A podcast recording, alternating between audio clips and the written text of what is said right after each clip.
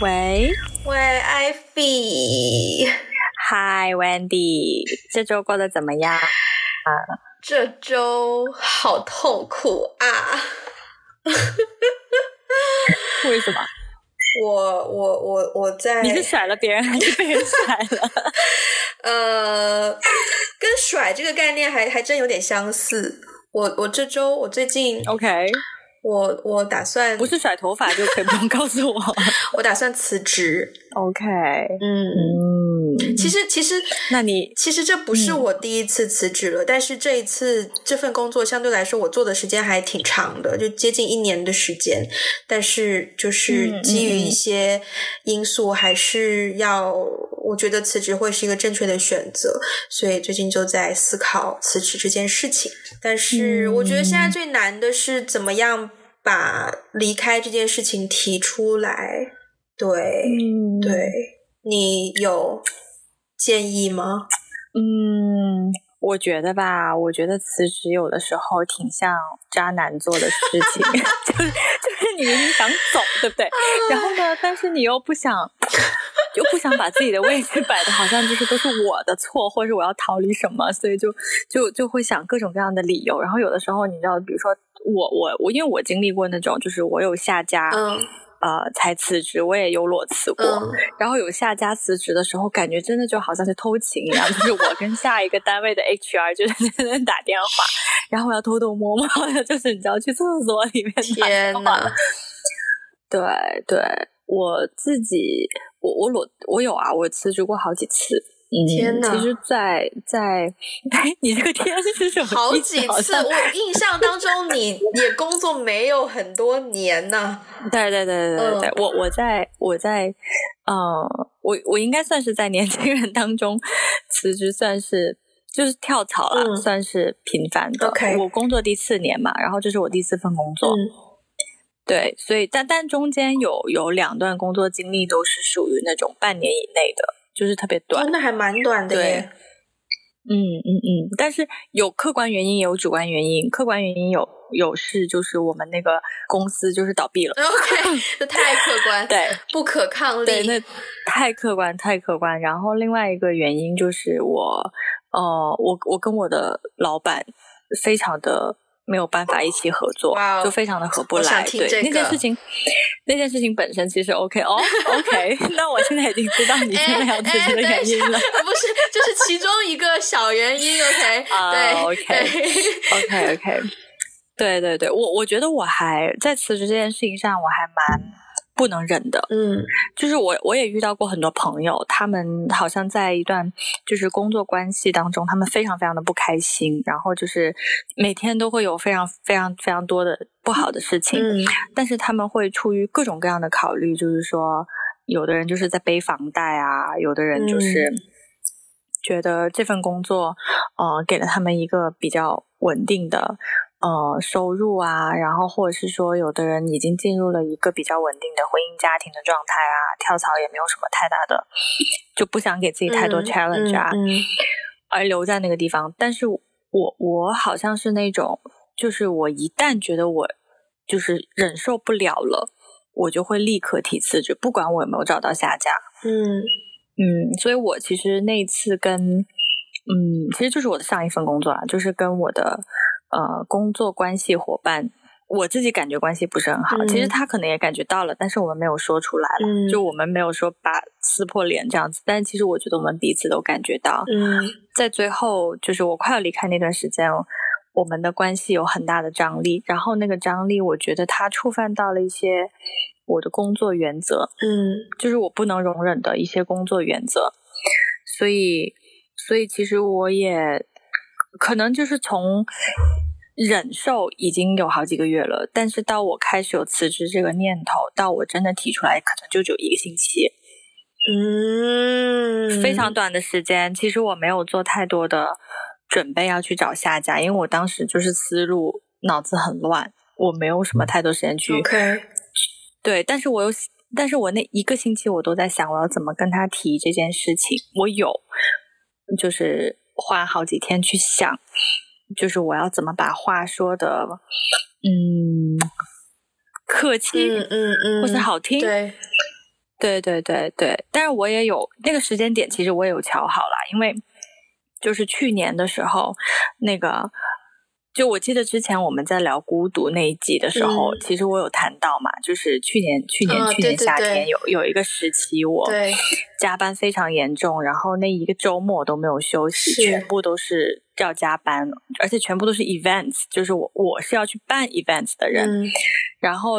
其实我那段时间，在我开始办这个就是加班那个那个周末加班之前，我其实有调好那个时间。OK，我这份工作我就做完这个周末我就走。哇哦！对，其实我有调好那个时间，因为不然的话，就是整个周末所有的事情都堆在那个周末，我不可能在那个周末之前走，我不可能说拍拍我不想干了我就拍拍屁股走了。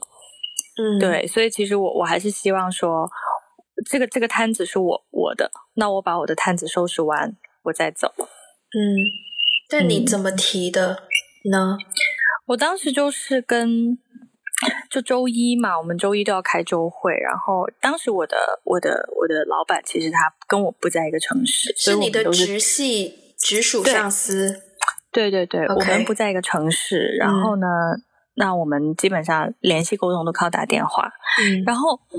我周一上午跟他说，这周我要找，我要约你一个时间，但、嗯、单独跟你约一个时间，然后他就回复的很快，我不知道他是感受到了些什么，我觉得，但是他回复很快，他就说那就今天下午，嗯嗯，然后属特是周一下午，然后周一下午就我就跟他约了一个时间，然后我就跟他开门见山的说，就是啊、呃，我做了个决定，然后我要走，是，见面聊的吗？打电话。OK，电话分手。OK，对，没错，没错，因为我们不在一个城市。对，嗯、然后，然后后来他，因为因为我们打电话，所以其实我看不到他的表情。嗯，我看不到他的表情。然后，但是他沉默了一下，然后就说：“嗯哼，理由是什么？” 然后，然后我就说。嗯，对，然后我就我我就跟他我就跟他讲讲讲了一些，我就说那个过去的一段时间啊，就是啊、呃，我我觉得工作上面有一些张力啊，有一些，就是我我把原因都说成是我自己的原因，其实我觉得是他的原因，嗯，就其实我觉得是他管理的不好，嗯，然后他他对我不不信任，嗯，很多很多问题，但是我会说成是我的问题，我就会说，哦、嗯呃，可能就是说。我自己发现我的能力没有办法胜任这份工作啊，嗯嗯，然后这份工作的工作内容可能不是我以前想象的那样子，期待的那样子啊，再加上我最近个人有一些，呃，不管是身体状况还是别的状况的一些原因，我就把它百转千回都是这些话。对，其实就跟分手一样，就是你知道，就是就是那个那那套术语，就是 It's not you, it's me。对，然后，然后，然后我就这样说，然后说完了以后，那个当然我还表示了一些感谢，就很虚伪的那种，你知道啊，就是啊，当然就是我，就是啊，I really appreciate 什么什么，嗯、因为他我们之前讲英文，对我跟我老板讲英文，嗯、他是外国人，然后 所以，然后我就是还说了一些很虚伪的话，说完以后，对，他就他就问我说，那个他说其实我也注意到最近你工作上面可能有一些，呃。不太对劲的地方啊，然后就说，他就问我，那你什么时候想 last day？嗯，然后我就说下礼拜，然后他说不行。然后他说不行，但是说虽然我们我们我们当时我之前那份工作我们是没有那个 one month notice 的，对。对，然后因为我们是个非常非常小的团队，其实也有点像一个创业团队这样子，OK，所以是没有没有像公司里面那种就是你要提前一个月通知什么的，然后他就说不行，我说下个星期，我他说不行，然后他就说那个呃那个那个，因为他说你也知道我们现在人这么少，他就说。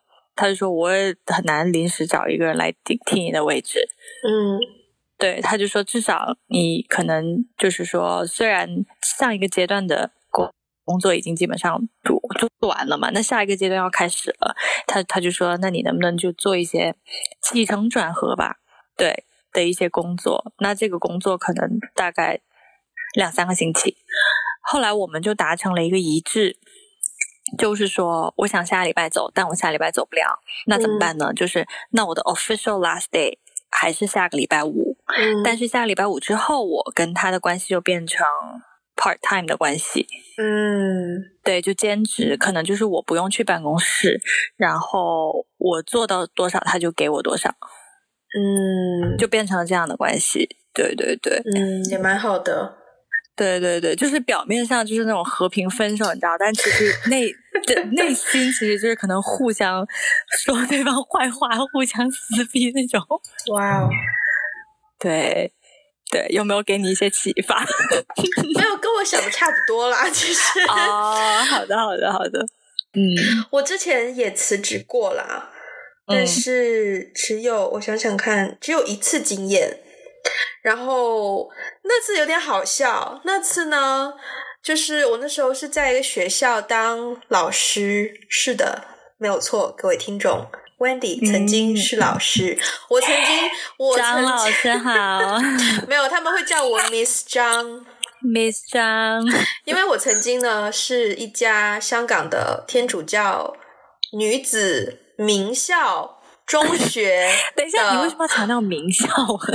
就是代表是一家很好的学校啊，就是 OK，你 know 那个 level 会稍微。香港的听众赶紧上网去搜哈，就是天主教女子名校哈，到底有几家？对，对，曾经在一间这样的中学，然后做那个 creative media 的老师。然后呢，oh. 这个学校因为是女校嘛，然后女在老师里面呢。经统计，全校的教职工当中，男士不多于十位。等一下，我我我其实一直很好奇，因为我、嗯、我没有去过这种就是男校女校嘛，嗯，所以在女校里面，老师都不可以是男的吗？嗯、很少。哦，对，全校的教职工是教职工哦，不仅仅是老师哦，加起来就超过十位，是吗？Yes，没错。哇哦。就包括可能清洁啊、叔叔啊这种的。那他们哦，那学校里面岂不是可以不需要男厕所？大概就只有一两间吧。那也挺好的，那也挺 对，在指定楼层这样子。哦，对对对，嗯，对，它是一个女校。Anyway，我那次辞职呢，就有点好笑，因为因为我当时其实还在试用期嘛，然后你知道香港的这个契约精神也比较还蛮重的，然后我就很仔细的研读我的 contract，然后他就说在试用期期间你只需要有 one week notice 就可以了。然后呢，嗯、所以我就呃抓抓住了一个时间，我觉得我也不能，虽然我刚进去那个学校，我觉得气场还蛮不合的，但是我觉得我也不能一进来马上就走嘛，对吧？所以呢，我就稍微拖了一下，大概拖做了三个星期之后呢，我就决定要给我的 one week notice，然后那是。那间学校的管理也很有趣，因为我当时面试的时候，我是直接跟校长面试的，所以啊，包括签 contract 跟我签的人，就是另一个签名的人也是校长，所以如果我要辞职的话，我也是要直接跟校长去汇报的，而不是说什么 HR 没有这种东西。嗯，所以呢，我当时就要很努力的约校长约谈，但是校长非常的忙，嗯，我写过 email 给他，他。没有回，然后我好像也有打过电话去他 office，他不在，然后我好像又有 follow up email，他也没有回，然后我好像有一次见面也跟他说，呃，有事情要跟他谈，想跟他约哪天哪天，然后他就说，呃，那。那你你再约我吧，什么什么的，反正就是有一种回避的感觉，很难抓到他，你知道吗？天哪，真是史上最难辞职哎！真的。后来呢，我我没记错的话，因为这已经是两年前的事，两年多前的事情了。我没记错的话，我真的是有一天在学校里，因为呃，我的办公室跟他办公室好像还隔了一两层楼，然后我就不定时的去 check 他在不在办公室里面。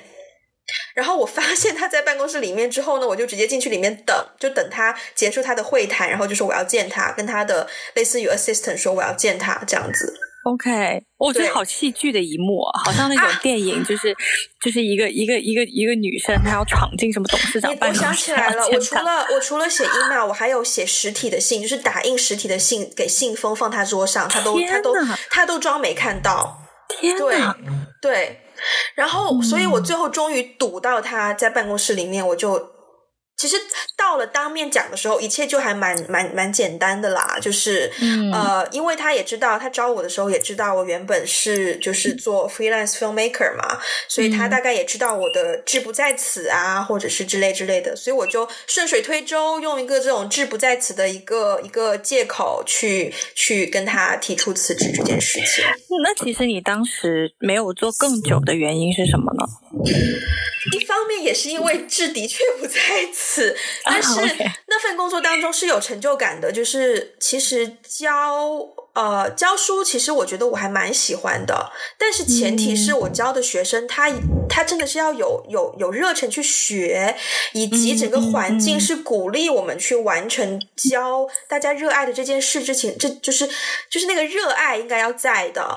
但是呢，在那个环境当中呢，我的课又只是一个选修课，然后很多人来参加这个选修课，只是为了拿到一个多一点的学分，帮他申请大学或是申请外国的学校，就只是。冲着那个学分去的，整件事情就跟热爱一点关系都没有。理解，对，就那个那个工作跟你的想象差太远了。然后，嗯嗯，嗯，呃，我再重申一次，那是一所天主教女子中学。校对，你知道天主教学校老师是有 dress code 的吗？哦，我不知道哎。女生一定要穿膝盖以下的裙子，一定要穿有袖子的衣服。有袖子哦，OK, okay。对，我为了那份工作，我特地买了三条裙子。那也 make sense 吧？老师，我在想，中学老师也很少会穿超短裙及无无袖衣服吧？But I mean，裤子都不行哦。啊，真的？一定要穿裙子哦？对。对天哪，这也对哦，这么严格，原来没有错。OK，好吧，要一直穿裙子还蛮蛮让人苦恼的，是不是？对啊，你想翘个二郎腿或什么的都不行。对对，对，就他会有一些，就毕竟是天主教学校嘛，所以他会有一些。所以他们老师永远不翘二郎腿。我说的翘不是不是不是不是就是。那个怎么怎么讲？就所以他们的他们的言行举止都非常的，就是要有一个仪态啦。OK，嗯嗯，对，至少在学生面前要有一个仪态。嗯，那那也那也合理了。但是 dress code 这件事情我还是头一次听。是我也是。然后我我我就是还蛮蛮蛮难蛮难继续下去的，所以就。就辞职了，嗯、对对对，那是我第一次辞职诶、嗯、我当时真的是心砰砰砰砰砰砰的跳诶好紧张哦！第一次拒绝一份哦，说到拒绝 雇佣关系，嗯，你有拒绝过别人给你的公司工工作的 offer 吗？有啊，那还蛮多的哦，是哦，对，就我刚开始找，嗯、呃，就是我。之前我们不是也聊到过我在纽约找过工作嘛，然后就是充满挫败的一年。嗯、然后但因为当时情况比较复杂，留学生在那边工作也比较难找了，我的这个专业更难找。嗯，然后还要签证，然后他要抽签什么的。嗯，那我回国以后，嗯，哦，回国以后还蛮妙的，就是回国以后呢，我找的工作，呃，很少是投简历投来的。嗯。大部分是找认识的人，然后帮我怎么怎么样推荐了一下，然后我才呃，相当于是进入了他们的眼中，就是我才被看到，然后才笔试，然后面试一轮一轮的。嗯，对，我投简历被投到的经历还蛮少的。然后我刚回回国以后，其实找工作就还蛮顺利，只是说可能薪水或者是我做的内容不是说这么的理想，但是至少。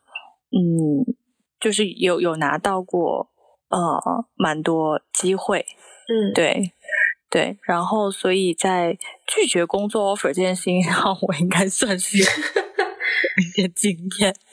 OK，大言不惭的说，但是我我刚刚就在想，我印象当中我也有拒绝过 offer，但是我发现拒绝一个工作 offer 比辞职真的容易太多了。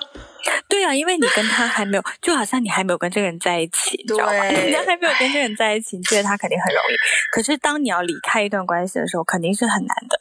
我印象很深刻，就是我第一次辞职的时候，嗯、那个时候我第一家公司工作了一年，然后那天是充满讽刺的一天，因为我老板那天，呃，我们我们经我那个也是一个外企嘛，然后我们经常会有那种 one on one meeting，、嗯、然后那天 one on one meeting 他进来，他说我要跟你说一个消息，我说我要跟你说一个消息，他跟你说，对。他跟我说的那个消息就是我升职了，What? 然后他给我他他拿了一封信，就是就是那个我的那个 promotion letter，然后他拿给我看，我立刻翻到最后一页看我升职加升职以后的工资是多少。Of course，我看完了以后犹豫了一下但是我还是告诉他，那轮到我了。我的 news 就是我要辞职。Oh my god！那天真的是充满戏剧张力的一天。对，我冒昧问一下，他升职之后，你的薪水增加了多少？还蛮多的。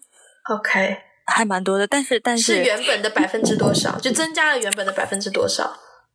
嗯，三十。哇哦，对，但是但是我我。在那份工作当中，我真的还挺痛苦的。OK，就我可能已经想辞职，已经有好几个月了。就是那份工作比较复杂，就是那份工作除了薪水还不错以外，没有任何优点。Okay. 对，就是就是一方面我做的东西我非常的不喜欢，我觉得自己每天都在浪费时间，然后我就是真真真就是有那种上班如上坟的感觉。嗯嗯，然后周围的同事关系也非常的不好，就我觉得当时大家很多那种勾心斗角的事情发生，然后那个企业办公室文化就不好。其实，但是也确实就是真实的事情，是我离开了那份工作以后，我再也没有遇到过这么多复杂的这种什么办公室政治啦、嗯、勾心斗角啊，就是我再也没有遇到过了。嗯，所以我我至今觉得我做的是一个蛮正确的选择。我也觉得，对，但对我我在想，你你再也没有遇到的原因是什么呢？我再也没有遇到的原因，是因为我后来的每一份工作都更接近我的理想。OK，所以就更加接近我想做的东西。所以是你在去。申请工作的时候，你就已经稍微有在筛选，而不是说你面试的过程当中，接触他们的过程当中，通过他们的一些言谈举止，就发现他们是不一样的。嗯，就是后来的每一份工作都是正好是有认识的朋友.然后呢，他们呃知道我对什么什么领域比较感兴趣.然后是朋友以。引荐的.对，所以就是说，接下来的每一份工作确实都是更加接近我的兴趣所在，就更加接近我的理想。理想的工作内容也是有这个原因，嗯、因为它越来越跟我的圈子重合了。嗯、就像现在我的工作，就是我的工作，我的同事就是我的朋友，嗯，就是我已经很在这个圈子里面了。对，但是以前第一份工作的时候，我没有想那么多。第一份工作的时候，我当时接受这个 offer 也是因为，首先家里人觉得，嗯，就是薪薪薪资福利待遇不错，对，嗯，然后呢，再加上就是，呃。我也不知道哎，因为第一份工作的时候我没有工作经验嘛，嗯，我就觉得那随便一份我都可以试试，所以我对工作内容没有太多的思考，嗯，我就觉得反正都是一份工作，先先先试试看看工作是什么样子的感觉，嗯，然后我就接受了，然后后来做了一段时间，就真的不是我喜欢的内容，我真的很不开心。然后我就发现哦，我不是一个可以很容易被钱收买的人，嗯，人穷志气长，所以等于那个 moment 你做了两件事，一件事是拒绝他的 promotion，另一件事是辞职。对，哦，我发现拒绝 promotion，而且是那么一个有诱惑力的东西，你要拒绝这个还不容易耶。对，是挺不容易，但是因为我当时的状态，啊、呃，我当时有一点轻微的抑郁，嗯，嗯，我我没有去看医生，但是我知道那个我我知道当时我状态不好，所以我当时其实在一个，嗯、呃，就是就是身心灵层面都不是一个很好的状态，而且我认为这个状态跟我的工作有非常大的关系。明白。呃，因为在我正式提辞职之前，其实我的，呃，我我跟那个我的老板有讲过，我最近状态不好，我想 take a break，嗯，就是我想休休息两个星期，嗯，然后我休息那一两个星期之后，我的状态一下就恢复的特别好，嗯。哦、呃，而且我中间也有去参加一些其他的，嗯，我可能我更感兴趣的一些圈子的一些活动啊，嗯、一些一些一些会的时候，我就发现我我真的是对我的工作就是就是没有一点兴趣。明白。对对，所以其实我我觉得这个跟我当时的状态很有关系。就如果我当时状态不是那么差的话，嗯、我可能可能会犹豫，我可能拿完 bonus 再走啊 之类的。嗯。对对对，其实我一直还蛮想，就是聊的一个话题，就是关于拒绝这件事情，因为我发现，嗯，嗯，以前去香港之前，在在在大陆生活，呃，很少会遇到被拒绝，但是到了香港之后，一开始有一段时间还真的蛮蛮接受不了的，因为很经常被拒绝。就你会，比如说那个时候我们要拍电影，要找场地，然后就要联络非常多的外面的呃不同的场所。譬如说我们要找一个办公室的景，那呃想，比如说我们那个剧本是一个中学的办公室，那你当然最直观的，你就是想要联络一个中学的办公室，问他能不能借你拍戏嘛。那、嗯、呃，我们人生地不熟的，也没有什么人脉，就只能是在网上看到哪间中学的照片，觉得很适合，就打电话问问看，然后问他有没有机会借给我们拍戏。嗯、然后可能一开始很天真，觉得哇，这家学校好漂亮啊，那个办公室也好大呀，应该很适合拍戏吧？就你啦，然后打过去，然后对方就很直接的不行，非常直接。嗯嗯嗯，嗯，然后你就很容易很灰，很很很灰心啊。但是、嗯、但是你你跟老师讲的话，可能很快老师就会告诉你说，那一间不行，你没有多几个 option 吗？你没有多几个选择吗？嗯、然后后来慢慢我们就学学会了这件事情，就是被拒绝变成是一个已预知的状况，嗯，就变得很习惯了，而且反而会越来越。enjoy 这一种痛快的拒绝，因为怎么说呢？嗯、我宁愿你当下就跟我说不行，也不要你一开始说哦，OK 啊，应该 OK 啊，你来吧。结果我来了之后，我我要我要做这个，我有这个需求，你又说嗯、呃，可能不行。你你不能，你接受了我的第一个请求，结果我后面的你又就是你其实配合不了的话，就那样子沟通成本更高。嗯，你想到这个拒绝的点之后呢，此处我又想要插入一些文化差异的点了，因为我在日本待过嘛。嗯嗯。那你知道日本人的拒绝是，就是就是你几乎在生活当中不会听到他们说 no。哇哦。就不会听到他们说不行，不可以，很少很少啊。就是因为他们不是没有拒绝，而是他们的拒绝非常非常的微妙。天呐！他们的拒绝就对你来说，就是我我对于一个不在他们文化下长大的人，我觉得亚洲人可能相对还好那么一丢丢，但是我觉得对于西方人来说，就是真的很很很很疑惑的，很好奇。对，比如说我我我刚到日本的时候，我常常不知道那个是同学对我的拒绝。嗯，哦，那，比如说。你你跟他说哦，那个今天很开心，下次我们就是下次再一起出来玩，然后他就说嗯好，下次。那下次其实就是意味着没有下次。What？对对对对，如果如果就是说对方真的想要跟你约的话，他会他会立刻敲时间，会问具体时间嘛？嗯，他不会说嗯好啊，下次，他不会这样子，他不会给你个含糊的回答。或者是说，比如说你你问他说，哎，下礼拜带我们嗯啊一起去吃饭干嘛？然后他们第一反应、第一个表情可能会先眉头紧锁，然后沉默一两秒钟，说，嗯，可能有点困难呢，我最近比较忙。对，那就是一个拒绝。可是这种人际关系上的婉拒，我我能接受，也能理解啦。嗯嗯嗯，对啊，就是在是在、哦，你是说在工作场合是吗？对，工作场合的话，其实嗯，我不好说什么，因为我没有在，我没有在日本工作过。但是工作场合的拒绝，好像他们也是，比如说一封邮件，好了，一封邮件，其实如果用英文写的话，可能就只有两句话，甚至一句话。嗯，但是用日文写，可能要写一大段。就全部都是那种敬语，然后铺垫，然后怎么怎么样表达感谢啊，表达表达欣赏，表达遗憾什么什么的。但其实中心思中心思想其实也就一句话而已。你有收过美国大学的拒信吗？有啊，很长。但是。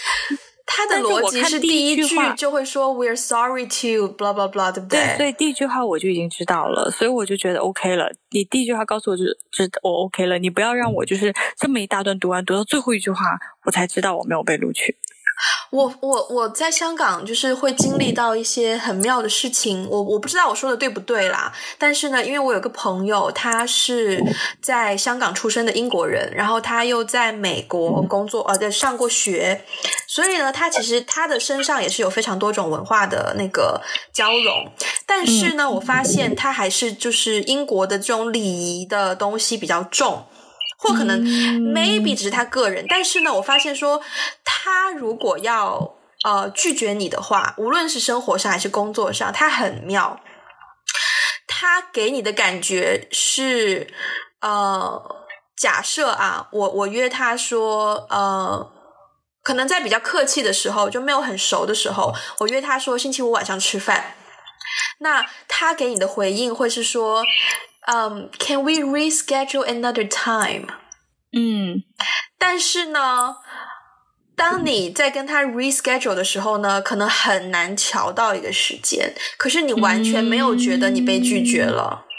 哦、嗯，对，你知道我以前都觉得西方人就很笼统的认为西方人拒绝，就像我印印象当中很多美国人拒绝人就是就很直接啊，就是 我觉得那就是美国而已吧。而且我觉得也不能笼统的说美国，就我觉得美国不同的地方差异也是蛮大的。我、嗯、我我其他地方我不确定。我后来也跟其他地方的朋友聊的时候，我就发现哦，原来美国在其他地方就是有一些州，有一些地方还蛮就是蛮传统，或者是还蛮注重礼仪的。嗯、但是我在纽约嘛，之前纽纽约人真的就是就立刻行就行，不行就不行，yes 就 yes，no 就 no。嗯，没有什么商量的。后来我我自己挺习惯，其实我后来很习惯这种方式。以后我回国有遇到一些文化冲突，或者是说、嗯、应该叫逆文化冲突吧？对，嗯、就是 reverse cultural shock，或者是说有一些人会觉得我很不礼貌，嗯、或者是觉得觉得我很觉得我很冷血、嗯、很冷漠，对。我我后来才意识到，哦，原来我在拒绝别人这件事情上，我更加多的受到纽约以前在纽约生活的时候的那一套影响。我去香港之前，其实我很不懂得拒绝别人，包括什么事情呢？包括朋友约聚会，我基本上是你不想去，你还是会去。对。嗯，我甚至我当时其实很佩服有有认识一些朋友啦，就是他能够做到说哦，有的聚会他不想去，他就不去。但是我之前是完全做不到的。我觉得，我觉得别人都约你耶，就是。啊、哦，这样子哦。对啊，我觉得人家 made such an effort，或者是说，对，人家可能群发的，maybe，但是我还是会觉得我，我我不知道用，或者说我不知道用什么理由去拒绝。哦，OK，对、嗯、对对，反而是可能呃，到香港然后接受过比较多的拒绝熏陶之后，有时候其实你会发现说，跟朋友之间有时候就直接讲啊、呃，我不是很想去就可以了。对啊，就好简单哦。不过你在说这个事情的时候，我也感觉到好像是这样的，就是我在。呃，首先我在出国之前没有太多去思考这个问题，后来呢，到了日本以后，我就发现，其实一开始别人都在拒绝我，但是我没有意识到，因为日本人的拒绝非常非常的。非常的微妙，微妙到我都不知道那个是一个拒绝，但是我就觉得，哎，就是确实这个人一直约不上啊，什么之类的。你知道我刚刚说那个朋友，他曾经也在日本住过，哦，所以可能他也有学到那种精髓。不过我觉得，我觉得。英国人的礼仪上那一套东西，确实跟日本有的时候会有一些相似的地方啦。嗯，对。然后我我，但是我现在是另外一种极端，就是我我到了纽约以后，我就发现我非常喜欢这种拒绝，非常非常喜欢。就不管是我拒绝别人还是别人拒绝我，我就觉得你想就想，不想就不想。因为可能就是因为我觉得香港在这点跟纽纽约有点像的原因，可能是因为。城市很繁忙啊，对，每个人都很忙，每个人都有自己的生活，不想浪费一分一秒，真的。所以就是我在纽约的时候，我就觉得哇，我真的很欣赏每个人脸上都有那种 “don't give a damn” 的那种态度，uh huh. 你知道。然后，所以我我后来回国以后，我我就会比如说，嗯，别人跟我说可不可以做一件什么什么样的事情，哦、嗯，比如说我举举个就很小的例子，以前我。以前跟另外一个室友在住的时候，他呢就他就其实他并不是很想，但是他三炮太答应了，嗯，嗯，然后就让他同事的老板的一只狗寄养在我们家，就这种事情，他可能出于出于就是说，因为那个人是个老板，嗯，就是他们机构的老板，所以他可能不好意思拒绝啊，或者怎么样，然后送来我们家，然后。然后我就我就不行啊，嗯，我就我就我就直接把狗送到宠物店去了。我就说，第一，这件事情没有经过我同意；第二，嗯、你你完全可以拿我我来做借口，你就说我室友不同意，就 OK 啦。对啊，对啊。然后或者是说，有的时候别人会问我一些什么事情，那我觉得我就是做不到，或者是我就是不想做，我就会直接说。哦，不好意思，我不想去。我就说，嗯、对，然后这个时候对方就会觉得我好像我好像很凶啊，好像很很不给面子啊，就变对方就会有很多很多的猜测。但是，但是我我我就是很直接的就会说不行。嗯，我突然想起来有一件事情，我基本上百分之百会拒绝的，就是代购。天呐，我也是，我不只会拒绝，我会把那个拉黑。你知道代购这件事的源头哦，要要回要追溯到我小学的时候。这是一个很有趣的故事。有那个，就是我在念小学的时候呢，我们学校中午是午休。如果你在学校吃午饭，过了大概十二点半，你就不可以出校门了，你就要待在学校里面，然后直到下午可能两点校门再开，你才可以再出去或怎么样。然后那时候应该是刚进入夏天。然后学校也不开冷气或怎么样，然后就开始很热。然后呢，就很多同学想要啊、呃，突然间就想买个扇子。对，然后有一天中午呢，嗯、我就刚好决定要回家吃饭，不在学校吃饭。然后呢，他们就说：“你帮我们买个扇子吧。”然后我就说：“哦，好啊，就就一个扇子嘛，对吧？就那种小时候那种折扇啊，或者是有个卡通人物的塑料板，然后大概六个排在一起打开的那一种。”我就觉得就买个扇子嘛，我说好，然后就是几个人要啊？他们说大概一两个吧，这样，然后我就回家吃饭了，然后顺便在路上就买了两个扇子。嗯，然后呢，呃，到了下午，我把到了学校，把扇子交给他们之后呢，其中有一个同学呢，就对着他拿到的扇子呢，产生了一种嗯、呃、鄙夷或者说不不满意的态度。嗯，呃，我没记错的话，那个扇子的图案应该是一个青蛙的卡通。然后呢.他就非常不满意，觉得这个青蛙怎么这么丑？OK，当着有很美的吗？当着我的面，哦。Oh. 我的 point 在于，首先你并没有告诉我你要什么卡通的扇子，你只要了是一个扇子，我就给你一个扇子。嗯、I did a favor for you，结果你现在却来 pick on me。嗯，我那天心情非常不好。嗯，从那之后我就不会随便帮别人买东西了。哦对，天哪！对，你知道我对代购的最早的接触是来自于就是。就是就是出对对对，上大学的时候，嗯嗯，然后因为你知道日本是一个代购非常多的国家，嗯，就做代购非常多人，然后而且日本的各种化妆品、各种药妆店里的所有东西都深受广大国人欢迎嘛，嗯，但是你知道，我一开始对代购这件事情非常非常反感是，呃，有一个。我就不说是谁了，因为我觉得你可能认识这个人，嗯、你可能知道这个人。对对对对，啊、呃，我们高中的一个人。好。然后呢，我跟他其实不是很熟，嗯，或者是说他可能觉得我们挺熟，但是其实我当时觉得我跟他不算很熟，嗯。然后他知道我在日本上学呢，他就突然问我说，他就突然跟我说他，呃，上了大学之后开始做自己的生意。我也不知道做什么生意，嗯，但是呢，他就说做跟外贸有关的生意。他就说，他就说问我可不可以在日本帮他代购一些东西，嗯。我当时没有什么概念，我以为就是帮朋友带个东西，不是通常也就是一两件，嗯，一两件而已嘛。他说你可不可以帮我在日本买文胸？对，然后而且要买很多，还不是一点点。然后我当时就觉得那是一个 buyer 的概念了耶，买手了耶，对。对对对，而且文胸这个 item 就就让我觉得非常神奇。这牵涉到非常多审美啊、质感啊，这这个这是一个很难的任务哎。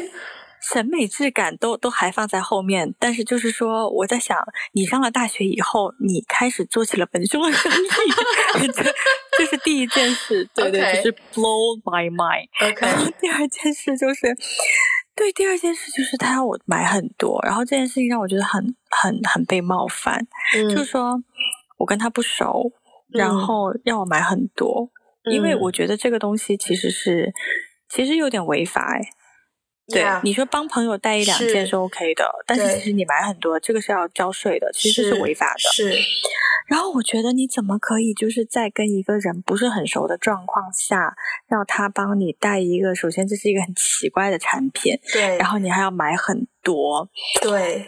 就是你怎么可以开得了口啊？然后我就从此以后我就觉得，就对于所有做代购的人，就会产生一种极其强的偏见和不喜欢。嗯、OK，对对对。然后后来就是在日后的岁月里面，果然这种不喜欢也渐渐加强。就是我觉得我的 bias 被 reinforced，因为、oh. 因为做代购的人就很喜欢发朋友圈，是一发就发可能几百条，就是我当天一。打开朋友圈，可能就是连连着下面七八条，全部都是他们代购的产品，我就会立刻把那个人屏蔽。我我其实还蛮佩服这些能够把代购当成生意来做的人。嗯，嗯，就一方面我不太看，但另一方面我还真蛮佩服的，因为我也知道说，其实。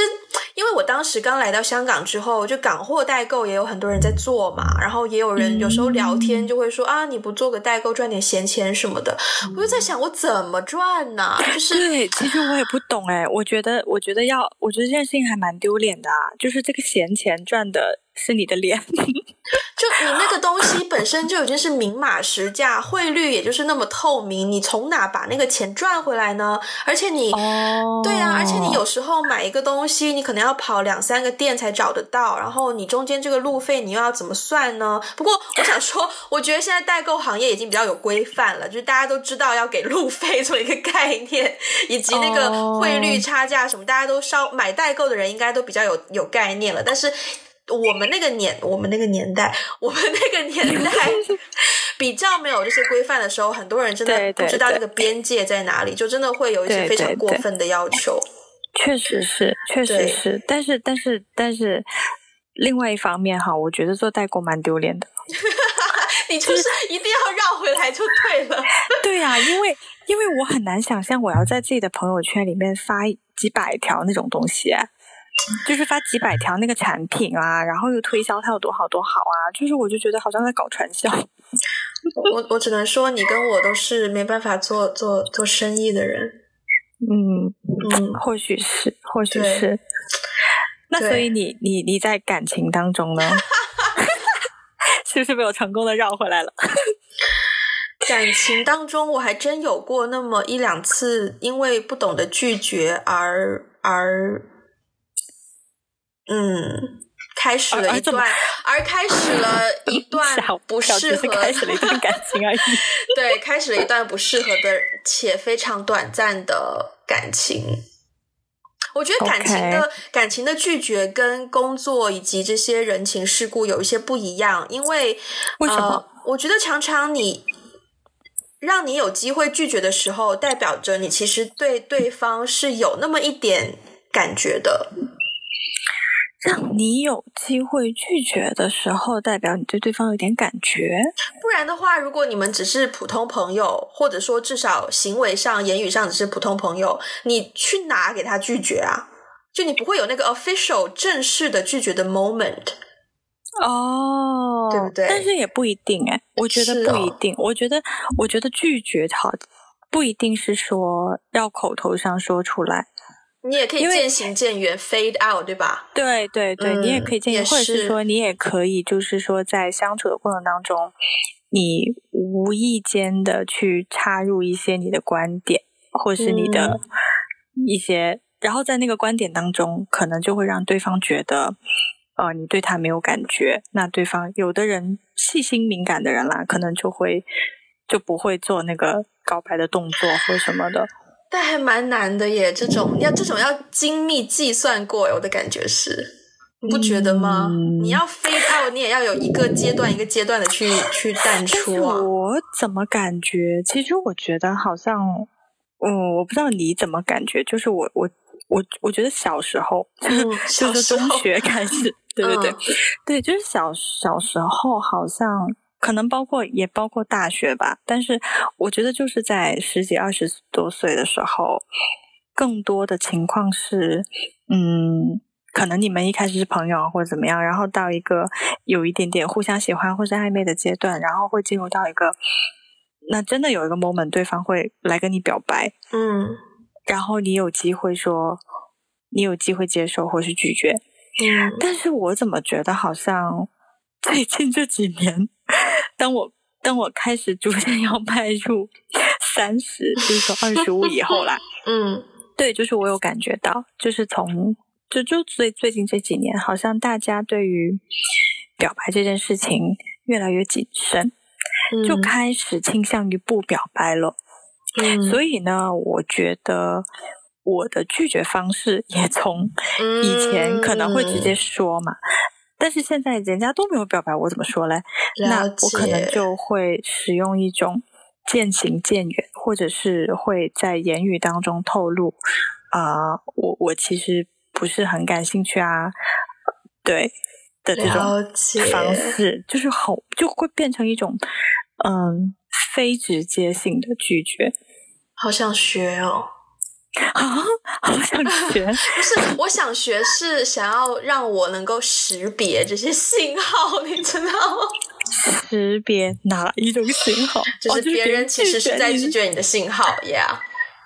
哦，嗯，我觉得我不知道其他人会怎么样啊，但是反正我我觉得我我的信号就是我给对方的信号就是我我会，比如说回信息回的很慢很慢。或是回的很短很短很少，然后别人约我都不出去，我觉得这就就是拒绝了吧。OK，所以证明我现在还没有被拒绝。OK，哦，信息量有点大，嗯，说明我们的 Wendy 同学现在正处在一种 模糊阶段。呃，呃，我想到哎，就这种感情上的拒绝，我有遇到过，有一个男生处理的非常好。嗯，就是曾经我也是一个不小心，就是对某个身边的男生有那么一点意思啊。嗯，然后我们基于可能工作一些需要，我们还是会经常见面的，还是在一个就是圈子里面的。嗯、然后呢，所以有一次呢，我就约大家看电影。嗯，所谓大家就是我跟他，然后那天能来的只有另外一个我们的好朋友女生。嗯，然后我记得那个 moment 我 feel 到是一个很强烈的拒绝，是在于我们去进到电影院，然后三个人的位置嘛，势必有一个人会坐在中间。嗯，然后呢，呃，我们三个其实走进去那个座位席的顺序是，先是那个女生，然后是她，然后是我。然后呢，所以按道理我会坐在这个男生隔壁，对不对？嗯。但是呢，这个男生呢，他就呃小心翼翼，也不是小心翼翼，就是有跟另一个女生朋友说：“哎，我给你换个位置，这样子很自然的就说：‘哎，你坐那里吧。’这样。然后我当下我就读懂了那个空气哦，对，就了解，而且其实非常不尴尬。”嗯，可能刚好因为你看完一套电影，你有你有一个半两个小时的时间，又去缓冲那个感受，然后你结束之后，你就发现说，哦、我我我就我觉得他做的非常的体面，嗯嗯嗯，也没有给你呃难堪，也没有让你做到你非要表白不可那一步，他就他就他 sense 到你的感受，然后他及时的止住了。我觉得这一点，天底下真的所有男生麻烦都请学习一下。我也觉得，嗯，我也觉得，我也觉得，对。但是在说到拒绝这件事情上，我自己个人就是说，不管是我拒绝别人，还是别人拒绝我，嗯，的经历来看，嗯，可能因为我是一个比较直接的人，嗯，就是我我其实真的不喜欢用那种渐行渐远，或者是用那种嗯，呃，很微妙的方式去拒绝别人，对，我也不喜欢。所以其实我也更。倾向于，如果对方拒绝我，请直接告诉我。Yes，对，所以我我也更喜欢别人，就是总是会有一些人说，嗯，就是男生怕伤伤害到女生啊，怎么怎么样啊，嗯，所以就不敢直接说呀什么的。包括也有很多女生朋友会讲啊，就是他们就是在说到分手这件事情上，很多男生其实他不是不是不知道该怎么样。然后去提分手啊什么，但是，但是我自己可能是因为我我也是一个直接的人，我觉得真的是长痛不如短痛，真的，我会非常 appreciate 如果对方直接告诉我，嗯、我觉得那那可能我们还有一点点朋友可以做，对，但如果对方要用一种很委婉很委婉的方式，就是那种微妙到我都读不出来，但是但是又不但是又很被动的话，我非常的不喜欢，嗯。嗯，其实我想到这里，我发现我以前年轻年少无知的时候，还真的很在感情上非常不是不擅长拒绝。